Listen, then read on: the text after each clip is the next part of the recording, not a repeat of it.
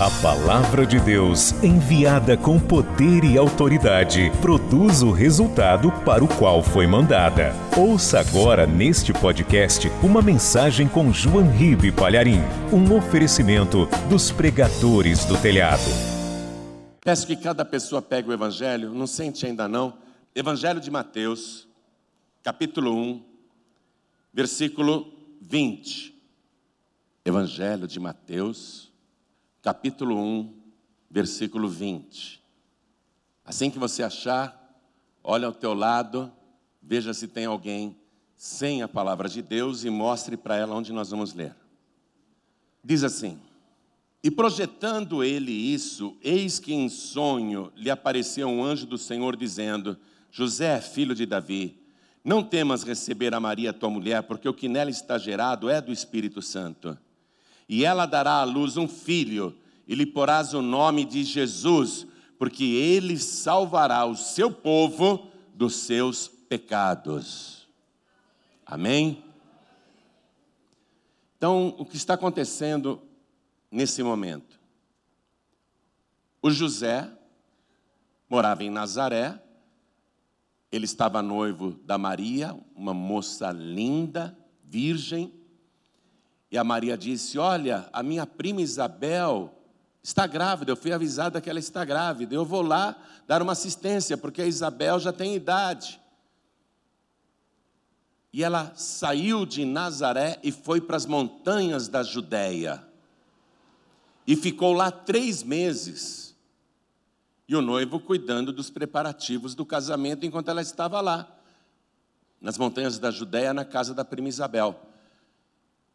Mas quando a Maria volta, o José tem um choque, porque a sua noiva está grávida. E ele tem certeza absoluta que não é o pai, porque ele nunca teve nada com aquela virgem. Ele ficou chocado, porque ela já estava com uma barriga de três meses. Então, além do ciúme, além da decepção, ele ficou arrasado porque ele tinha certeza que a sua noiva tinha adulterado. Ela adulterou. E ele ficou desorientado, sem rumo. E na lei daquela época, na lei de Moisés, estava determinado, estava escrito que se alguma virgem desposada de um homem se deitasse com outro, ambos deveriam ser trazidos até a porta da cidade e apedrejados até a morte.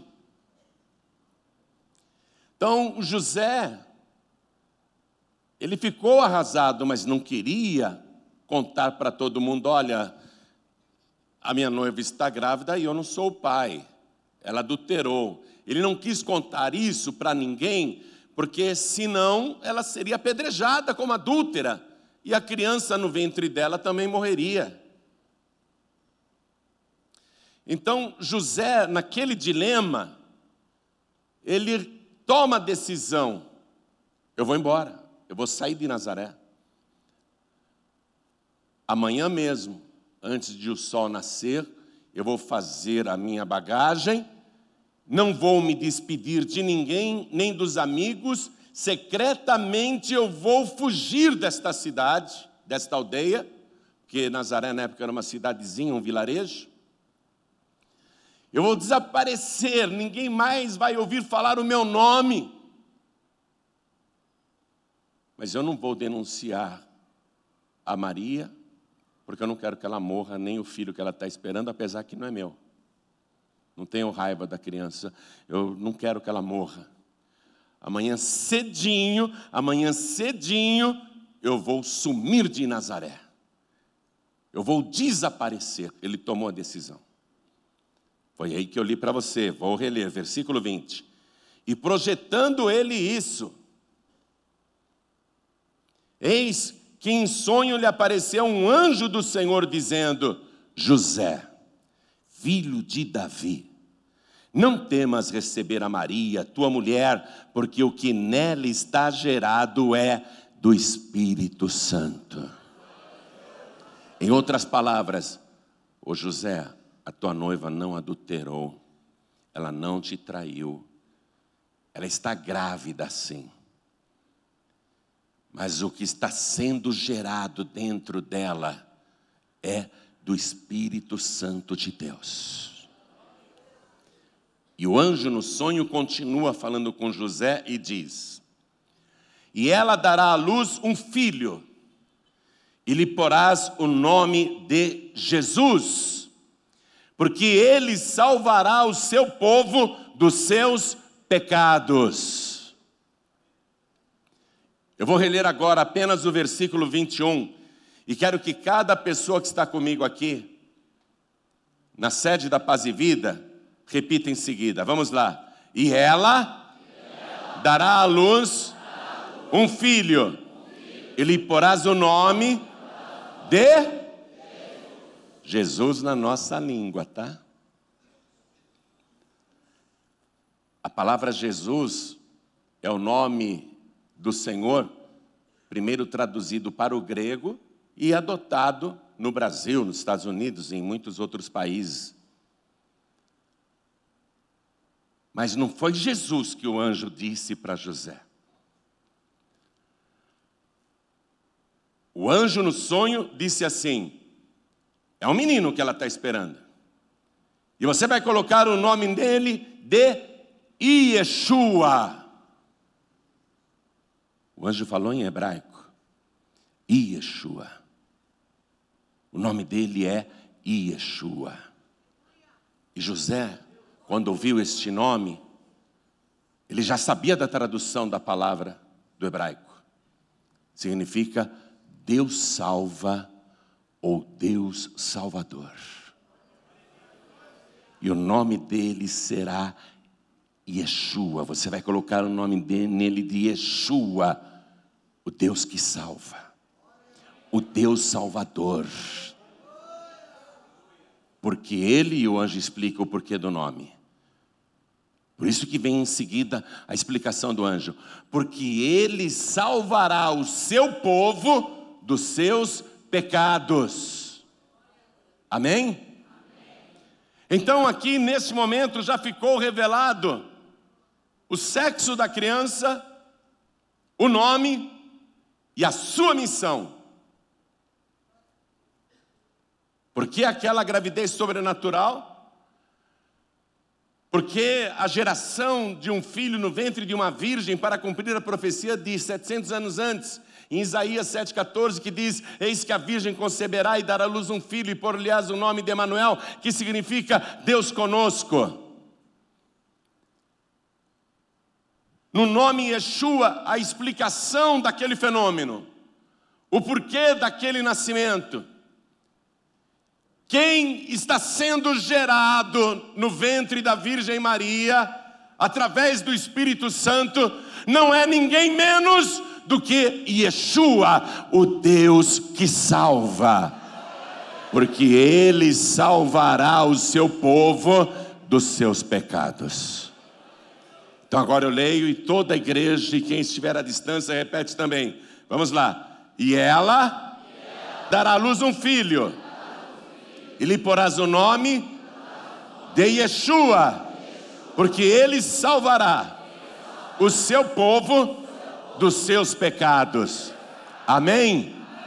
Quem acredita que isso aconteceu? Então desocupe as tuas mãos e dê a melhor salva de palmas para o Deus que salva, para aquele que nasceu neste mundo para salvar salvar a humanidade dos seus pecados. Enquanto você aplaude, abra tua boca e diga glória, glória, glória e glorifique a cada vez mais. Você que está à distância, junte-se a nós aqui em São Paulo. Glorifique a Deus conosco, dá glória, glória, glória. Continua. Não pare, não pare. Pai querido e Deus amado, recebe este louvor Todo o Brasil está te glorificando e até fora do nosso país. O Senhor é digno de receber estes glórias e estes aplausos, porque o Senhor é o Deus que salva, o Senhor é o Deus Salvador. Recebe este louvor, Senhor, e sobre cada vida que te glorifica. Derrama a tua bênção, a tua virtude, o teu poder. Agora, Pai, a tua palavra vai ser pregada. Vem com teu Espírito Santo, tome os lábios do pregador, tome a boca do mensageiro. Envia a tua palavra com poder e autoridade, e que a tua palavra vá, percorra toda a terra e produza o resultado para o qual está sendo mandada. Em nome do Senhor Jesus, diga amém, Jesus. Quem tiver lugar pode sentar, por favor. Minha gente, então vamos começar a entrar mais profundo nessa questão que motivou o nascimento aqui na terra do Deus Salvador a questão do pecado. O pecado não foi invenção da humanidade. O pecado surgiu muito antes do ser humano, muito antes até da fundação da terra. O pecado surgiu no lugar mais elevado do universo, no lugar mais alto, mais sublime. O pecado surgiu lá no Monte Santo de Deus, no lugar onde antes nunca havia ocorrido qualquer tipo de pecado. E quem deu origem ao pecado lá no Monte Santo de Deus foi justamente um ser celestial glorioso, sublime, belíssimo, maravilhoso, que habitava o Monte Santo de Deus. Aquele querubim, que é um anjo de altíssima categoria, deu origem ao pecado, lá no Monte Santo de Deus. Vá comigo no livro do profeta Ezequiel, capítulo 28, versículo 14. Está escrito: Tu eras querubim ungido para proteger, e te estabeleci.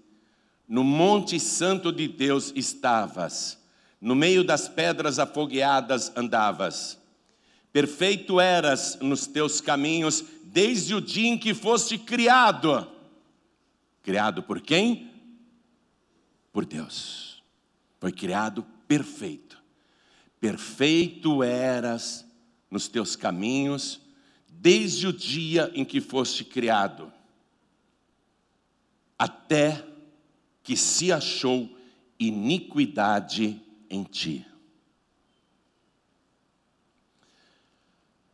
Então, ali no Monte Santo de Deus, esse querubim ungido para proteger, deu origem ao pecado que brotou, que nasceu dentro dele. Atenção,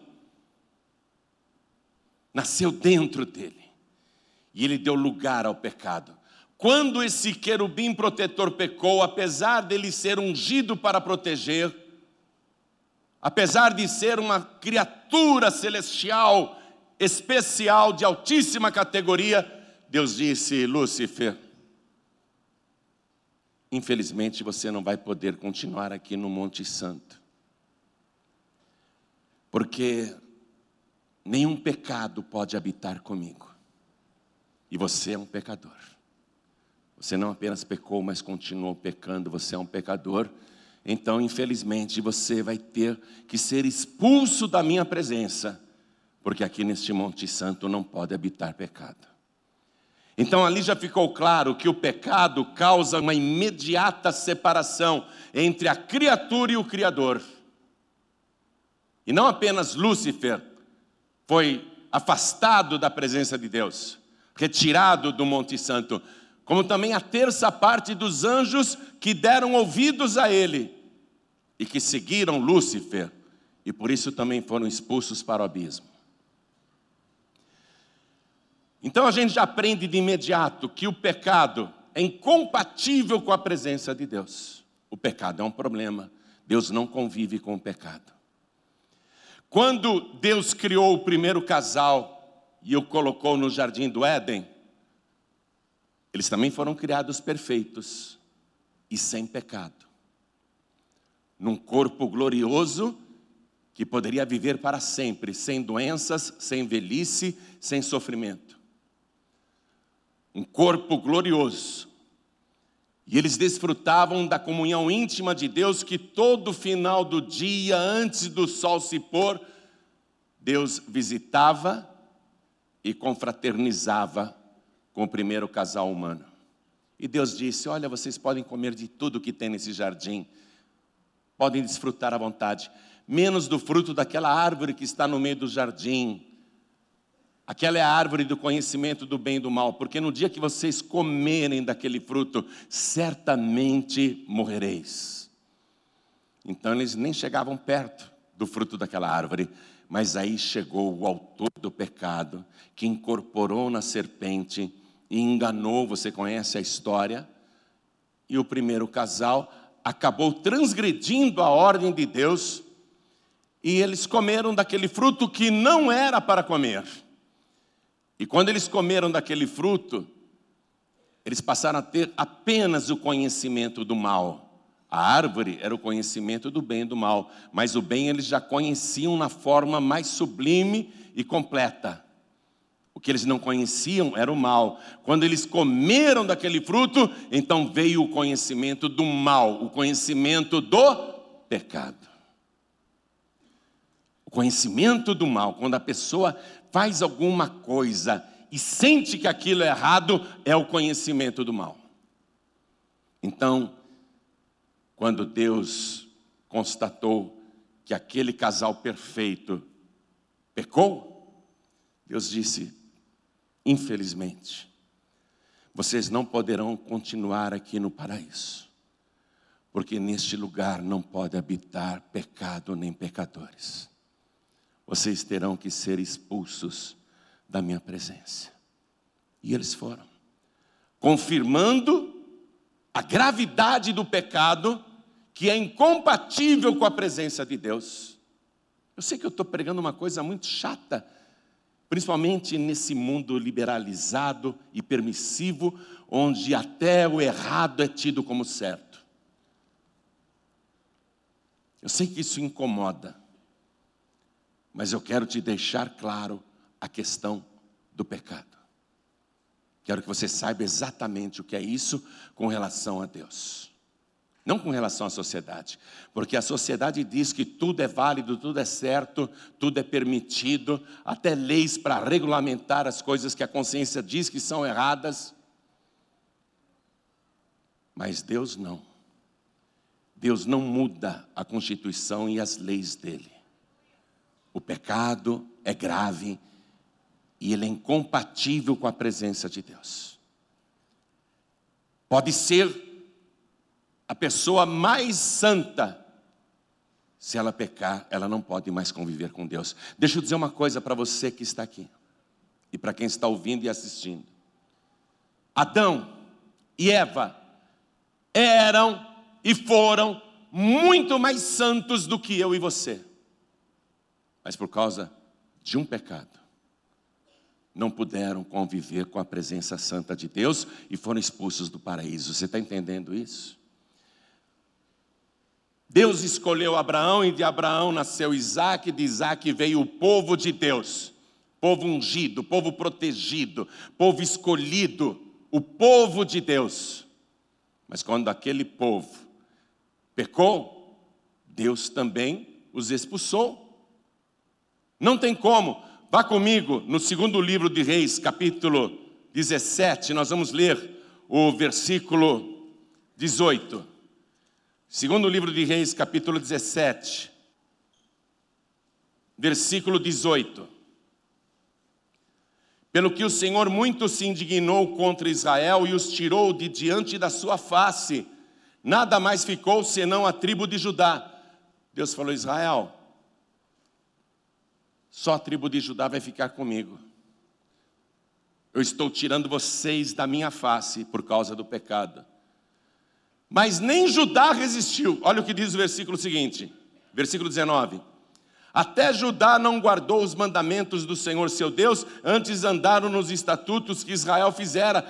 ou seja, foram contaminados pelos mesmos pecados dos que foram expulsos. Versículo 20: Pelo que o Senhor rejeitou a toda semente de Israel e os oprimiu e os deu nas mãos dos despojadores, até que os tirou de diante da sua presença. O povo de Deus, o povo escolhido por Deus, o povo que o próprio Deus gerou através de uma promessa a Abraão. Quando esse povo pecou, Deus disse: Vocês não podem mais ficar na minha presença. Está entendendo o problema da gravidade do pecado? Hoje em dia, as pessoas não querem mais ouvir falar que tal coisa é pecado. Até as leis estão dizendo tudo é permitido. Estão criando leis aí para liberar maconha, consumo de cocaína e outras drogas, fora as leis que já aprovaram, que contrariam o conhecimento do mal que a pessoa tem. A pessoa que pratica o mal, ela tem o conhecimento do mal. O apóstolo Paulo, que era observador da lei de Moisés, e lá diz o que pode e o que não pode, quando foi fazer a obra missionária nos países pagãos, ficou extremamente admirado que os estrangeiros, todos os estrangeiros que não conheciam a lei de Moisés, tinham a lei de Deus gravada na consciência, o conhecimento do bem e do mal. O que é o conhecimento do bem e do mal? É o conhecimento do pecado. Está lá na carta aos Romanos, capítulo 2, versículo 14. Veja só, vamos lá, é bom a gente aprender. Romanos 2,14. O apóstolo Paulo, que era judeu, fazia parte do povo de Deus, observador da lei de Moisés, ao entrar em contato com os povos pagãos que tinham muitos deuses e muitos rituais é, que não agradavam a Deus, olha o que o apóstolo Paulo viu. Romanos 2,14. Porque quando os gentios, quer dizer, os estrangeiros, os que não são judeus, que não têm lei, fazem naturalmente as coisas que são da lei, não tendo eles lei, para si mesmos são lei, os quais mostram a obra da lei escrita no seu coração, testificando juntamente a sua consciência e os seus pensamentos, quer acusando-os, quer defendendo-os, no dia em que Deus há de julgar os segredos dos homens por Jesus Cristo, segundo o meu evangelho. O apóstolo Paulo viu mesmo que eu não pregasse o evangelho para eles, eles já têm o conhecimento do bem e do mal. Preste atenção, o que é pecado? O pecado é tudo aquilo que contraria a tua consciência e o teu coração, e o teu conhecimento do mal fica mostrando que aquilo é errado. Então eu entro agora numa palavra para os ateus, porque o ateu diz: Eu não creio em Deus, mas mesmo o ateu que diz que não crê em Deus, ele tem um conhecimento do bem e do mal, e ele sente acusação na consciência quando faz alguma coisa contra a lei. Não apenas a lei dos homens, mas a lei que Deus gravou no coração de cada ser humano. O ateu pode dizer: Eu não creio em Deus. Se ele não crê em Deus, então ele não deveria ter o conhecimento do mal. Mas o conhecimento do mal também está no coração do ateu. O ateu sabe que errou, ele sente culpa, ele sente remorso, ele não quer admitir que é pecado, porque o pecado envolve a teologia. Então ele tem remorso, ele tem sentimento de culpa, mas no fundo, no fundo, é o conhecimento do pecado. E o pecado é incompatível com a presença de Deus. O Senhor procurou de várias maneiras resolver esse problema do pecado, através de vários paliativos, desde a época de Moisés, com sacrifício de animais, com derramamento de sangue em favor do pecador, tudo para apontar para uma situação futura: o sacrifício de Yeshua, que estava sendo gerado na terra para salvar o seu povo dos seus pecados. Então vamos retornar no Evangelho de Mateus, início da nossa leitura, capítulo 1, versículo 21. O anjo disse para José no sonho: A Maria dará à luz um filho, e lhe porás o nome de Yeshua, Deus Salvador, o Deus que salva, porque ele salvará o seu povo dos seus pecados. E aqui nós temos o objetivo principal desse nascimento sobrenatural. Qual a explicação que o céu veio dar para a humanidade? Por que, que este menino vai nascer no ventre de uma virgem? Por que, que ele é gerado pelo Espírito Santo? Por que, que ele se chama Yeshua? Por quê?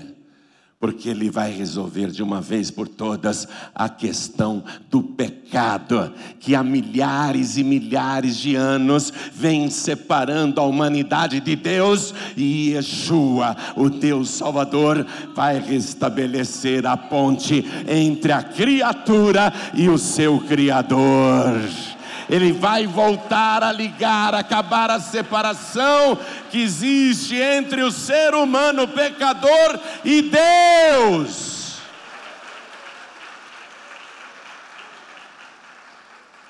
Ainda que Jesus cure, ainda que Jesus liberte, ainda que Jesus abençoe, resolva problemas de toda ordem,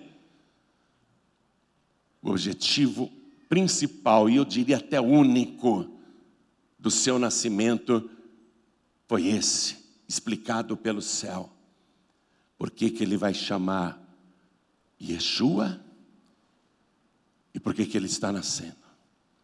Para resolver o problema do pecado. Então Jesus Cristo viveu aqui na terra sem nenhum pecado. Porque se ele fizesse o menor pecado, cometesse o menor pecado, ele não poderia ser o salvador do seu povo. Ele não poderia salvar o seu povo dos seus pecados, porque se ele tivesse cometido um só pecado, ele não teria salvado a si mesmo. Então ele se guardou santo, puro, sublime e imaculado durante 33 anos e meio. Quando chegou o tempo de cumprir o propósito do seu nascimento sobrenatural, Jesus tinha alternativas. Ele próprio poderia dizer: O meu corpo é o templo de Deus, eu sou o Deus que salva. Eu estou vendo a humanidade em ruínas. A humanidade está arruinada, eu já vejo isso desde o Éden. A humanidade é arruinada por causa do pecado. Eu enviei pregadores, enviei profetas, mandei mensageiros, e mesmo assim eles não quiseram se consertar e se guardar do pecado. Eu me guardei do pecado, eu sou santo. Jesus poderia ter dito: Eu me guardei. Para eu tirar a humanidade da ruína, eu vou ter que me arruinar. Jesus explicou que o nosso corpo é o templo de Deus, é o templo do Espírito Santo. Em outras palavras, o nosso corpo é a casa de Deus. E ele olhando para o nosso corpo, que é a casa de Deus, o que foi que ele viu? A casa de Deus em ruínas. O corpo cheio de imundície, de vícios, de pecados, de demônios, de maldições, de sofrimentos. Jesus poderia ter dito: não é problema meu o pecado alheio. Cada um tem que cuidar da sua própria salvação. Cada um tem que se guardar do pecado. Para eu tirar a ruína do corpo das pessoas, que é o templo do Espírito Santo, eu vou ter que arruinar o meu próprio corpo. Então não é problema meu. Eu não posso me prejudicar por causa do pecado dos outros. Eu nunca pequei. Agora vou arruinar o meu corpo, que é o templo do Espírito de Deus, para tirar a ruína do corpo deles, que não se guardam do pecado, que não se controlam, que fazem tudo o que querem, que não têm temor de Deus, eu vou me arruinar por causa deles? Jesus poderia ter dito tudo isso, não é problema meu. Se ele fosse um ser humano comum, com certeza pensaria desse jeito. Mas ele não é um ser humano comum, ainda que esteja habitando num corpo humano igual ao nosso, ele é Yeshua, o Deus que salva, o Deus que veio para salvar, aquele que veio para resolver definitivamente o problema do pecado da humanidade.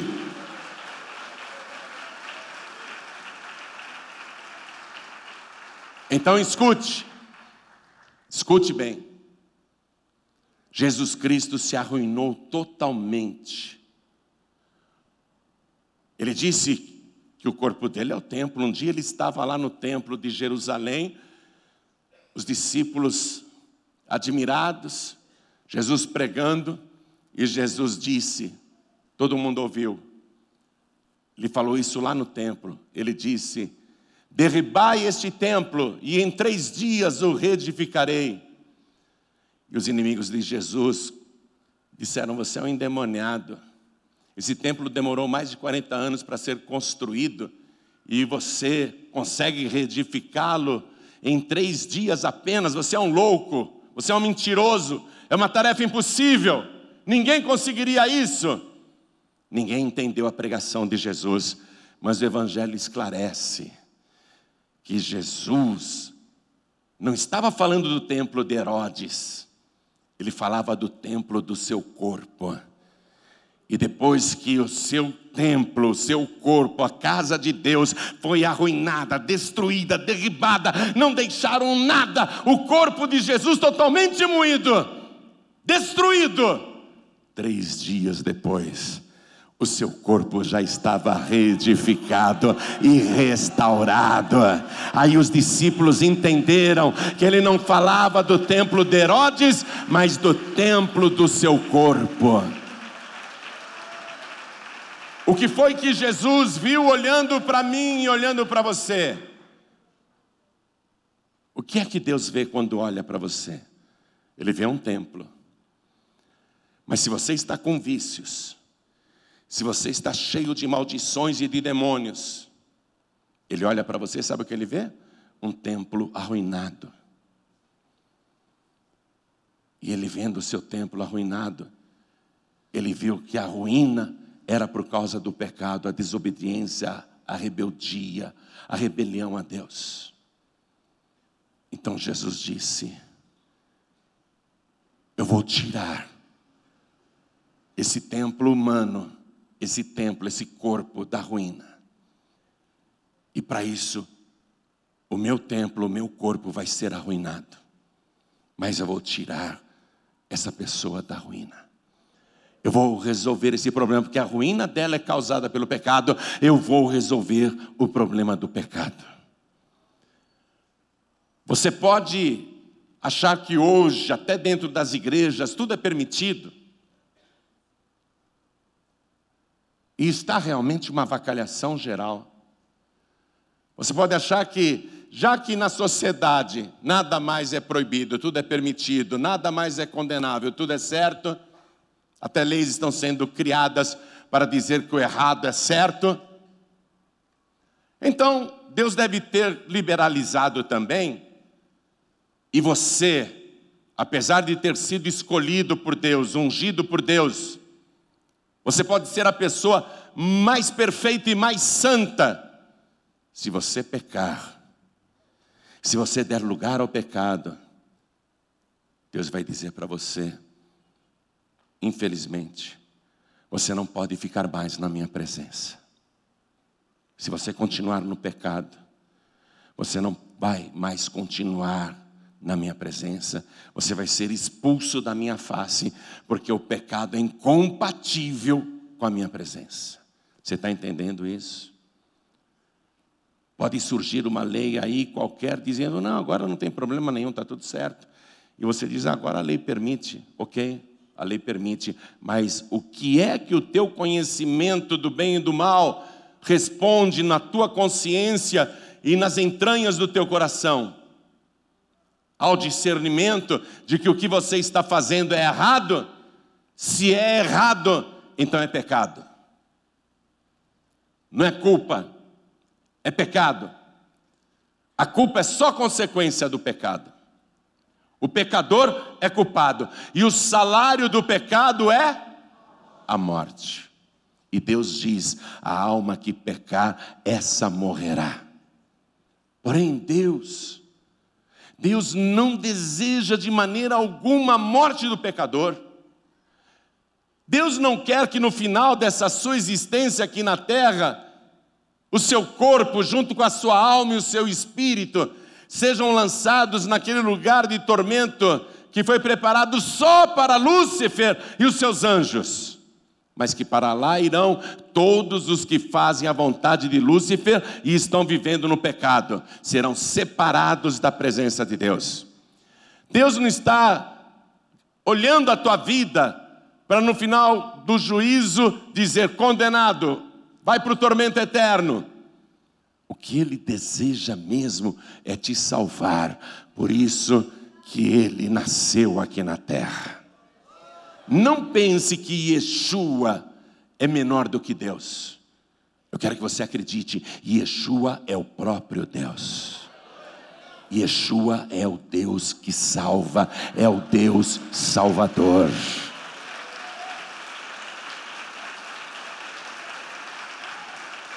E Ele te ama, Ele não quer que você pereça por causa do pecado. A solução definitiva para o pecado, Ele veio trazer através do seu sacrifício, do seu derramamento de sangue, através da ruína do seu próprio corpo, para tirar o seu corpo da ruína. Ele passou por tudo isso.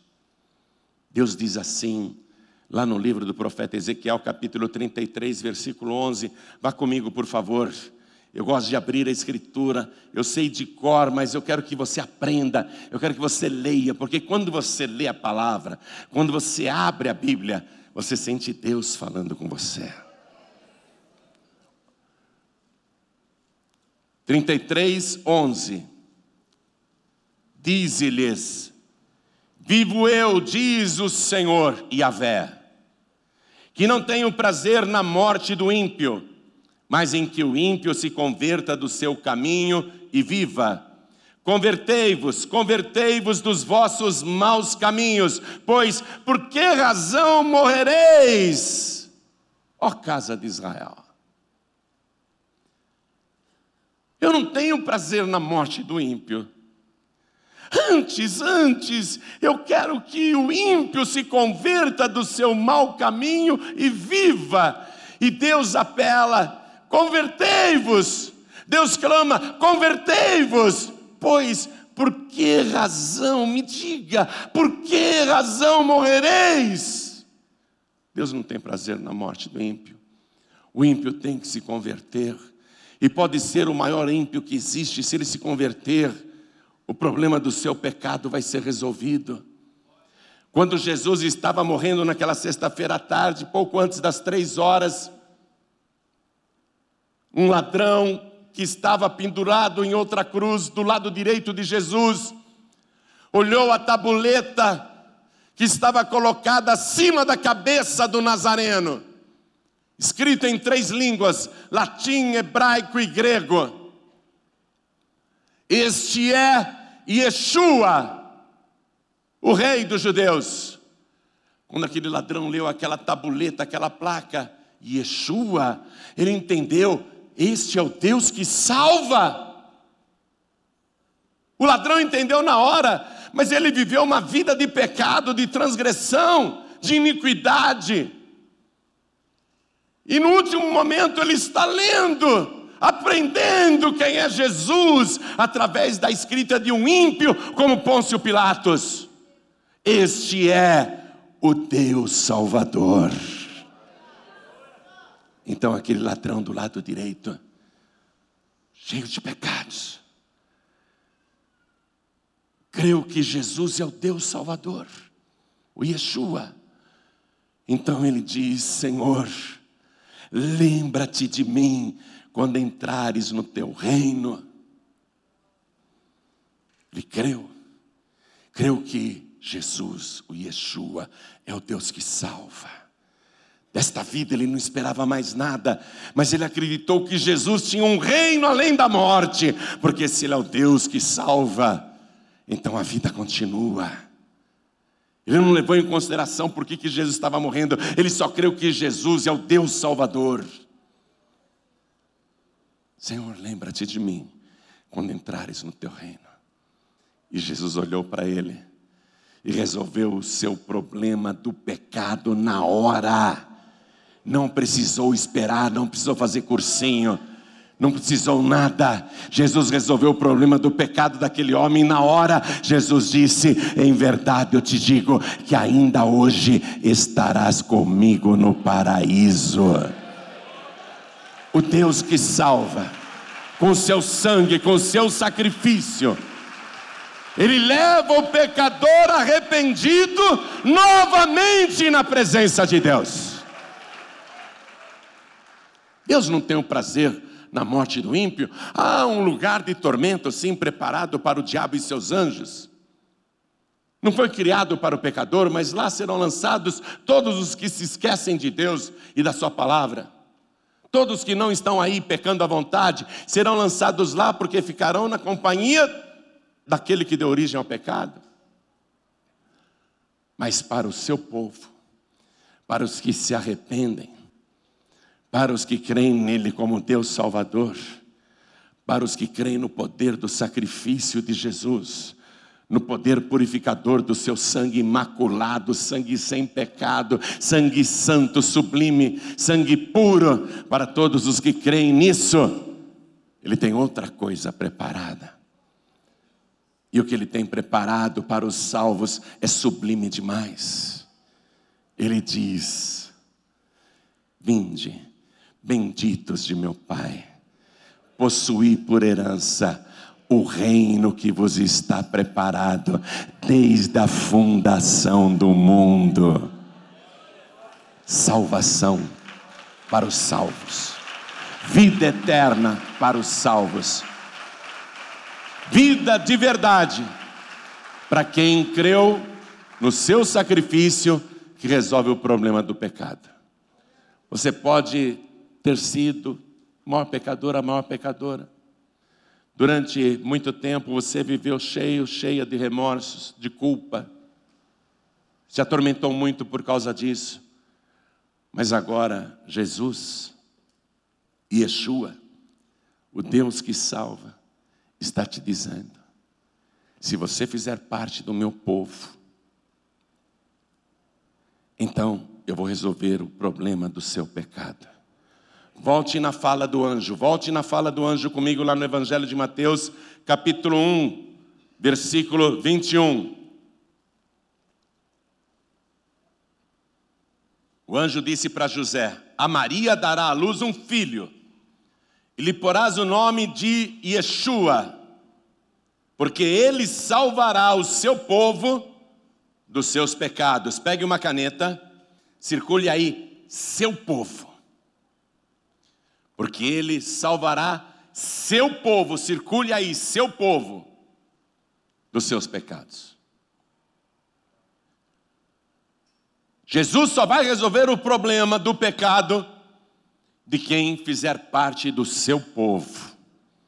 E quem é que pode fazer parte do seu povo? Qualquer pecador, qualquer pecadora, até os piores.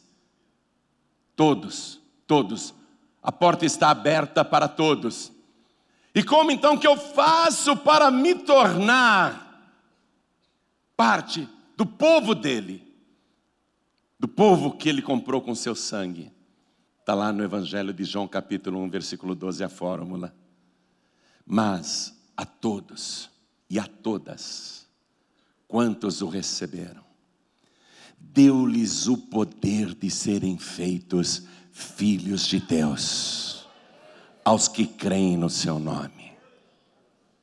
Se você crer em Jesus e recebê-lo como teu único, suficiente, exclusivo e eterno Salvador, crendo que Ele é o Deus que salva, então você fará parte do seu povo e Yeshua salvará o seu povo dos seus pecados, inclusive você. Vamos ficar todos de pé.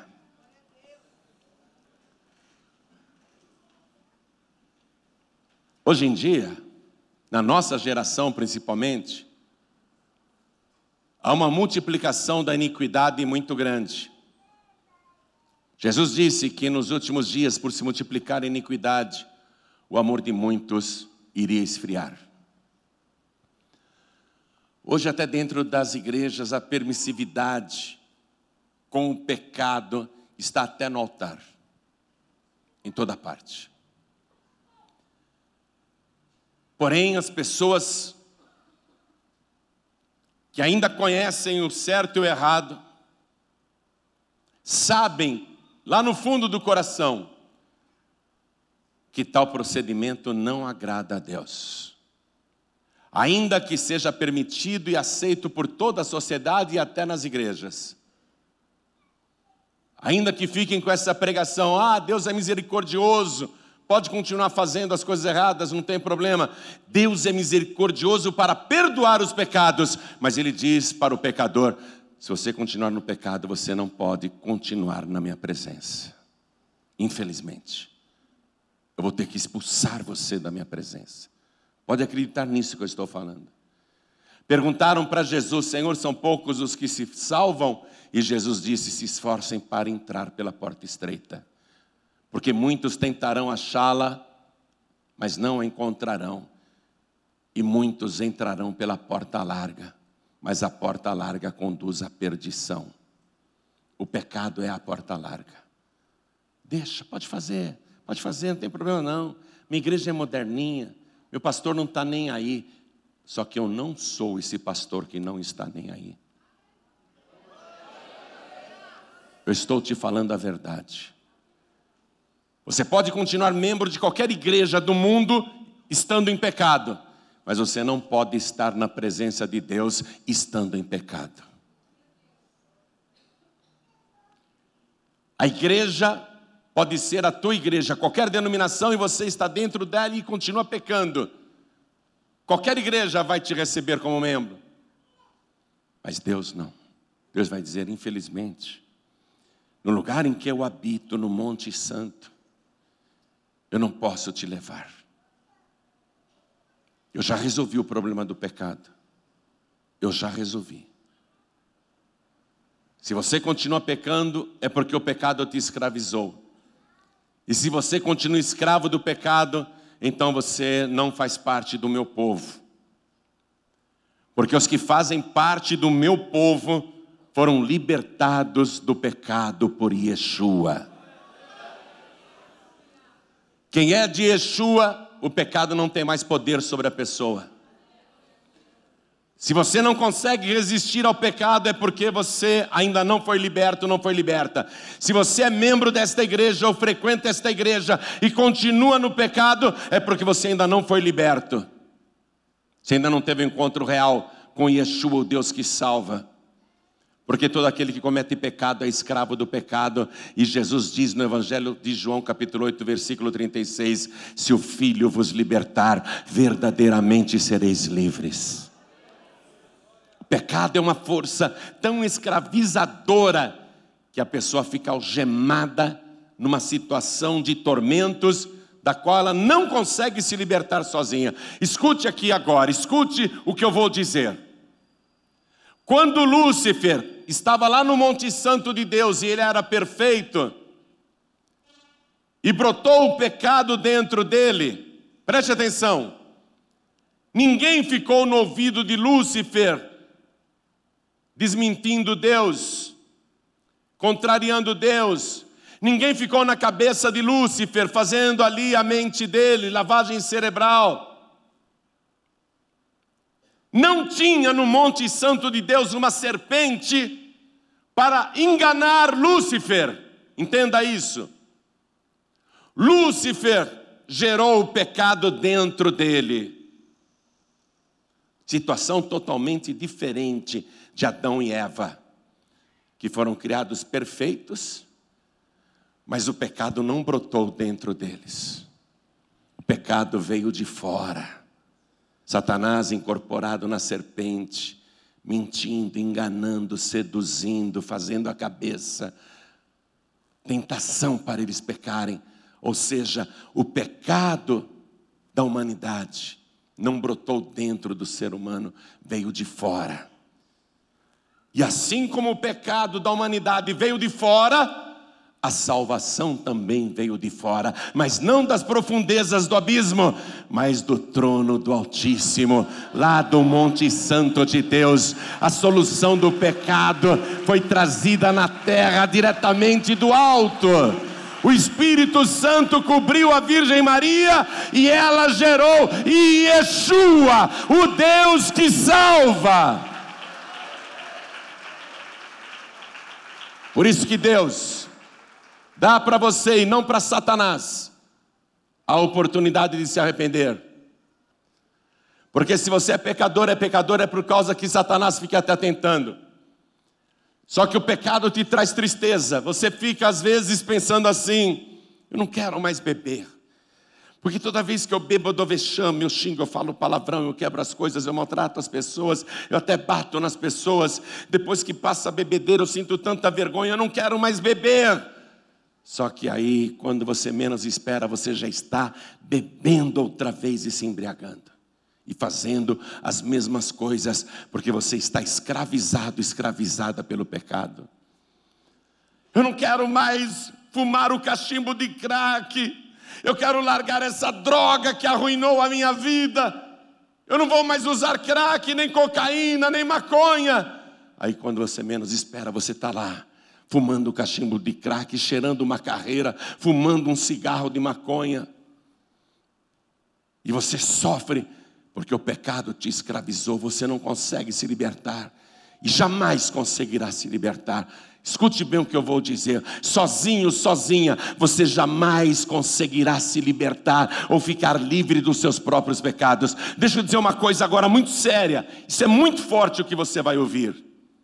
Você que é pecador, se sozinho, sozinha, a partir de hoje, sem a ajuda de Deus, você nunca mais pecar, mesmo assim você irá para o lago de fogo e enxofre, porque você parou de pecar, mas não resolveu o problema dos pecados passados. Você não consegue alcançar a libertação, a salvação, sozinho, sozinha. Você vai conseguir ser salvo, ser salva se clamar por Yeshua, entregar o seu templo, a sua casa, o seu corpo arruinado para Ele e recebê-lo como teu único, suficiente, exclusivo e eterno Salvador, e Ele vai entrar na tua vida e vai colocar para fora toda sujeira, toda iniquidade, toda maldade, e Ele vai te purificar de todo o pecado com seu sangue precioso, porque o sangue de Yeshua nos purifica de todo o pecado. O sangue de Jesus resolve o problema do pecado presente e dos pecados passados. Ele vai apagar o teu passado de pecado. Você está entendendo o que é o pecado? Você quer continuar na paz e vida, ou em qualquer outra igreja? Pecando, o problema é seu. Só que Deus está dizendo, infelizmente, quando eu mandar tocar as trombetas nos quatro cantos da terra, eu só vou levar os salvos. Os que rejeitaram o pecado, lutam contra o pecado e creem que Jesus é o Deus que salva. Agora você que está na igreja e continua pecando sem se importar com nada, infelizmente eu vou ter que separar você do meu povo, porque ainda que você esteja dentro da igreja, você não faz parte do meu povo. Você está compreendendo isso? Jesus, ele salva o seu povo dos seus pecados. Você nunca vai conseguir isso sozinho ou sozinha. Você precisa de Jesus. E só Jesus o único que nasceu dessa maneira sobrenatural e com essa missão salvar o seu povo dos seus pecados. Você tem que recebê-lo como Deus Salvador. Deus Salvador. Você tem que recebê-lo como teu único, suficiente, exclusivo e eterno Salvador. Ele resolveu o problema do pecado daquele ladrão do lado direito, resolveu na hora. Eu te digo que agora mesmo ele vai resolver o problema do teu pecado. Agora mesmo ele vai te purificar de todo o pecado. Se você levantar a tua mão e falar: "Eu quero ficar livre do meu pecado e eu quero receber Jesus como meu único salvador." Quero receber Jesus como meu Deus Salvador. Então olhem todos para mim. Você que quer ficar livre do pecado.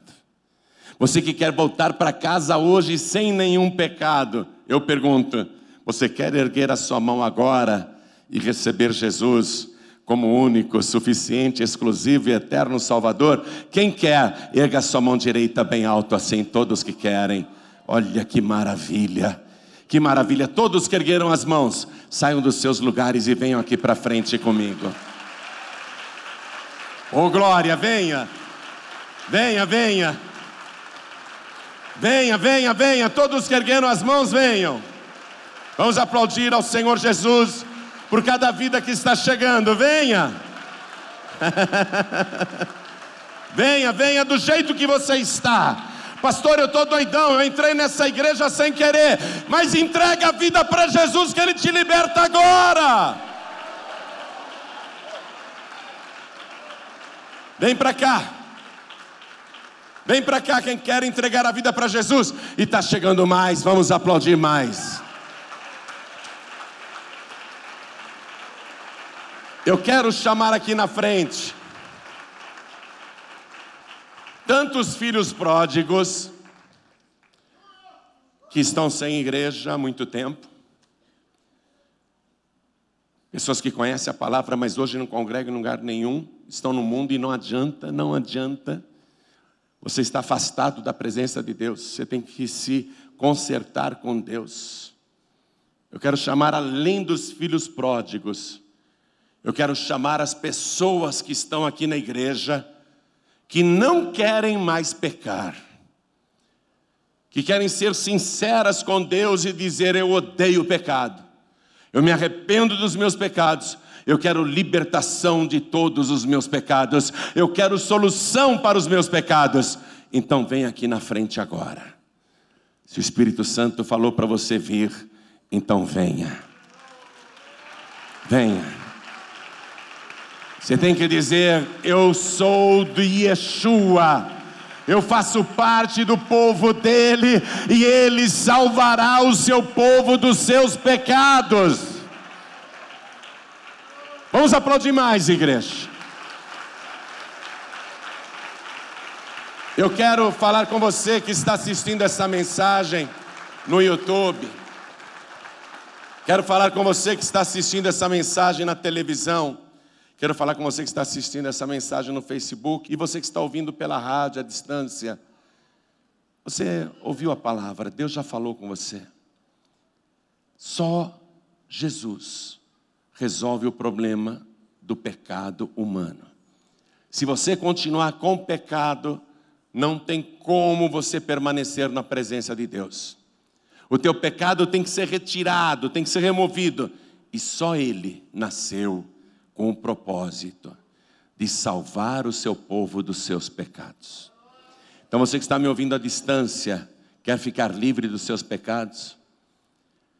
Quer se render aos pés de Yeshua, o Deus Salvador? Então se ajoelhe aí ao lado do teu rádio, ao lado do teu televisor, ao lado do teu computador. E você que está dirigindo ou em trânsito e não tem como se ajoelhar, ou está numa situação que não tem como se ajoelhar, então faça o seguinte: Mande um sinal para Deus se você quer entregar a vida para Jesus, ficar livre dos seus pecados. Coloque a mão direita sobre o teu coração. E eu vou pedir para cada pessoa que veio aqui para frente, aqui na sede nacional em São Paulo, você que veio para frente, que quer ficar livre dos seus pecados, se ajoelhe agora diante do altar, se ajoelhe. Coloque a mão direita sobre o teu coração. Coloque a mão direita assim sobre o teu coração e ore assim comigo, meu Deus e meu Pai. Não adianta a sociedade dizer que está tudo certo, nada é errado, tudo é permitido. A tua lei no meu coração e na minha consciência me mostra o certo e o errado. Eu tenho conhecimento do bem e do mal. E quando eu ajo mal, eu sei que eu pequei e eu sinto culpa. Mas agora eu recebi do Senhor a solução para todos os meus pecados, para acabar com a minha culpa. Por isso, Senhor, eu te suplico agora, perdoa os meus pecados, remova de mim toda iniquidade, arranca de dentro do meu corpo toda perdição, todas as trevas, toda escuridão, arranca, Senhor, de dentro de mim toda maldição, destrói agora toda prisão e me liberta do poder do pecado, porque eu declaro que o Senhor Jesus, o meu Yeshua, o meu Deus Salvador, trabalhou, se arruinou para me tirar da ruína, e eu creio nisso, que a partir de hoje o Senhor vai me transformar numa nova criatura. Eu vou ser semelhante ao Filho de Deus. E eu te peço, meu Pai, o poder do Teu Espírito Santo para me ajudar a resistir no dia mal, para dizer não às tentações de Satanás e fugir de todo pecado. Eu quero, meu Deus, a partir de agora, viver na tua presença. Não me tire da tua face, não me retire da tua presença. Pelo contrário, através do sangue de Jesus, me purifica de todo o pecado e escreve o meu nome, confirma o meu nome no livro da vida e me dá, Senhor, a tua paz a tua vida e a certeza da minha salvação por Jesus Cristo, o meu único, suficiente, exclusivo e eterno Salvador, para todos sempre. Amém. Você acabou de receber as boas novas do Evangelho através de João Ribe Palharim, um oferecimento dos pregadores do telhado. Participe da reunião de Paz e Vida. Para informações, acesse pazevida.org.br. Paz e Vida, lugar de gente feliz e ungida.